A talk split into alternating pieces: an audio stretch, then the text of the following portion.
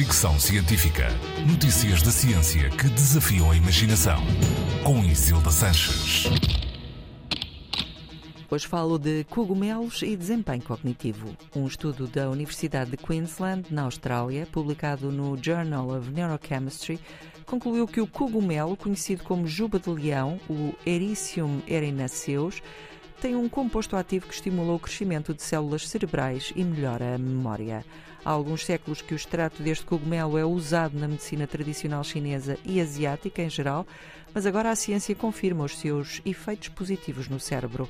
Os investigadores mediram os efeitos neurotróficos de compostos isolados do cogumelo juba de leão em células cerebrais cultivadas e descobriram que ele promove o crescimento dos neurónios que se estendem até conectarem com outros neurónios.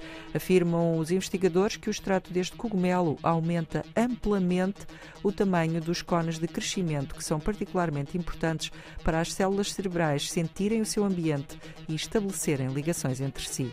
A descoberta pode ajudar a tratar e proteger de doenças neurodegenerativas, como a Alzheimer, por exemplo.